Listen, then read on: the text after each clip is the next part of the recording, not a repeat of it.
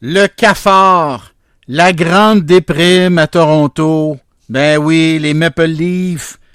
Hey, ça fait six ans d'affilée qu'ils sont éliminés en première ronde. Et puis si vous parlez à des gens de Toronto, là, ils pensaient que cette année, là, écoute, c'était... Il allait aller très très loin. Puis il y en a qui rêvaient de la Coupe Stanley. Fait que là, comprenez-vous qu'ils sont débinés, pas à peu près. Alors là, la question qui se pose, c'est ils font quoi avec leur club? Alexandre Pratt, journaliste à la presse, bonjour. Salut Bernard. Luc, tu es là, bien sûr. Alors, Alexandre, dis-moi d'abord, qu'est-ce qui n'a qu'est-ce qui n'a pas fonctionné assez pour qu'il puisse sortir le Lightning? Parce qu'on comprend le Lightning, c'est gagnant de la Coupe Stanley, grosse équipe là.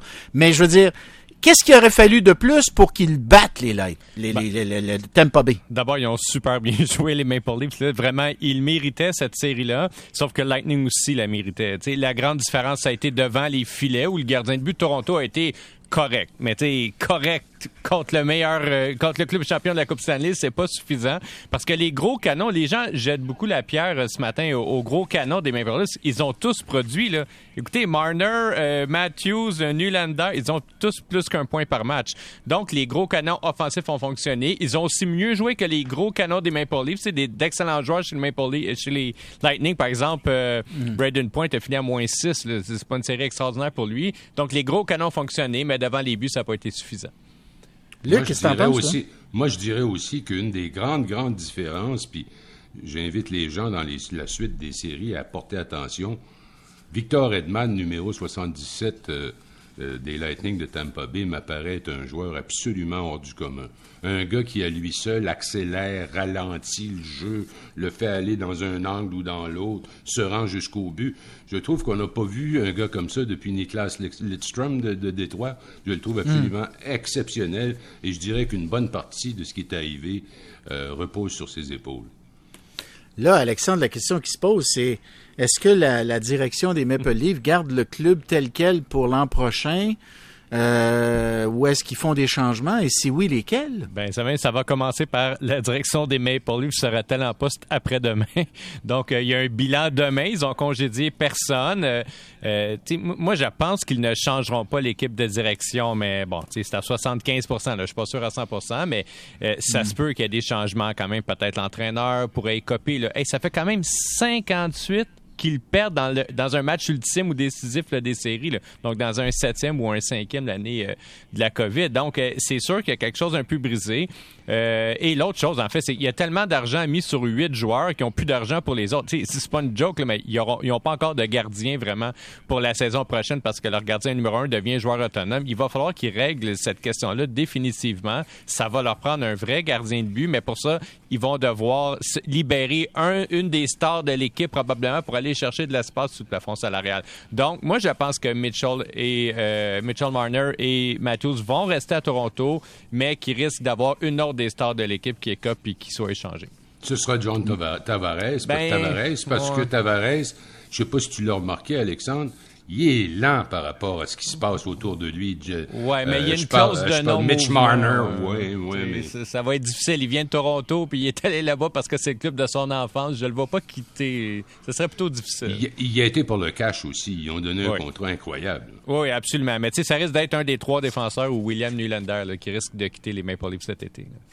Bon, parlons un petit peu de Pittsburgh également, parce que c'est bien possible qu'on ait vu pour la dernière fois Crosby, Malkin puis euh, Christopher Le Temps dans la même équipe. Ça aussi, c'est... Euh, écoute, ils ont gagné la Coupe Stanley quoi, deux reprises? Trois fois ensemble, ouais. Trois fois, trois fois.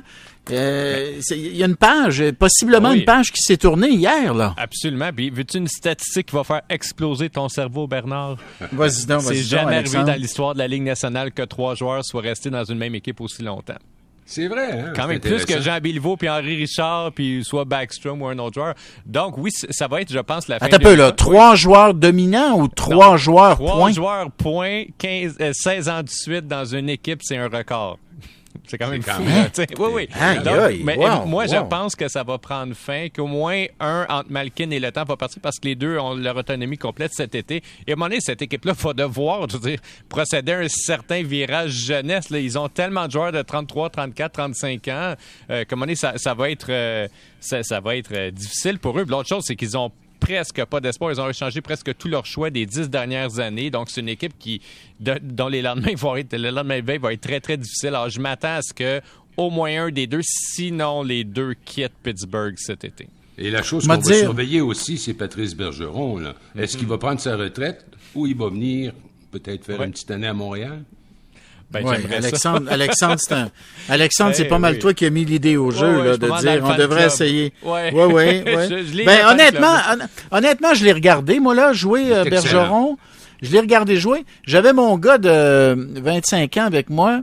Euh, puis j'ai dit à Lambert, j'ai dit, Lambert, d'après moi, Bergeron, il, il y en a plus, tu sais, il commence à ralentir, hein, qu'est-ce que t'en penses? Je dis, pas en tout, il est encore bon, papa. fait que là, j'ai comme retraité.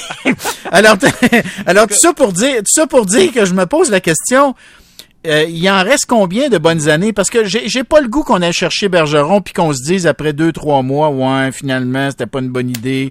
Le gars, euh, tu sais, il est venu finir sa, sa, il est venu finir sa carrière à, Montréal, mais euh, c'est pas le gars de Boston là, qu'on a sur la glace. Là. Ben, cette année, il aurait été hein? le meilleur joueur du Canadien. Il aurait été le meilleur marqueur du Canadien cette année, et puis il va avoir 37 ans cet été. Fait quand même, ça en dit beaucoup sur le talent du joueur. Puis, tu sais, c'est sûr qu'offensivement, il est dû pour une régression, puis elle risque d'être très rapide. Mais défensivement, c'était le meilleur joueur de la Ligue nationale cette année, statistiquement. Fait, ça, c'est peut-être un, un, ça, ça, ça veut dire quoi? Ça veut dire quand il est sur la glace? Oui, ben, quand il est sur la glace, en fait, il y a tellement la rondelle souvent comparé aux autres équipes que les autres équipes ont tout simplement pas la possibilité de marquer. Donc, mais il est élite, là. C'est l'équivalent de Connor McDavid pour un attaquant défensif dans la ligue. Et ça, c'est un, c'est un atout qui disparaît plus lentement avec le temps. sais, ça, on peut voir une régression, mais plus sur trois ans, alors qu'offensivement, ça serait peut-être un an, un an et demi là, avant une régression importante.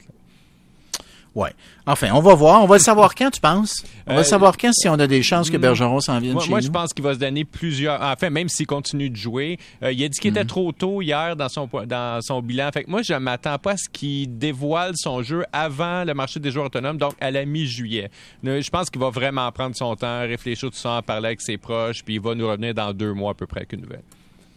OK, ben c'est à suivre, c'est à suivre. Ben ça nous fait quand même des euh, ça nous fait de la matière pour euh, pour pour commérer un petit peu. Absolument, hein? pire. pour pour pour, pour placoter un petit peu. Puis honnêtement, moi un de mes meilleurs chums, Carlos, c'est un Torontois, j'ai de la peine pour Carlos. Ah mais, mais, mais honnêtement, pour les Maple Leafs, c'est beaucoup me demander d'avoir de la peine pour les Maple Leafs de Toronto. Je pense pas hein? que, je pense pas que t'es un chalet des Maple Leafs, Bernard. Je pense ah! pas, non.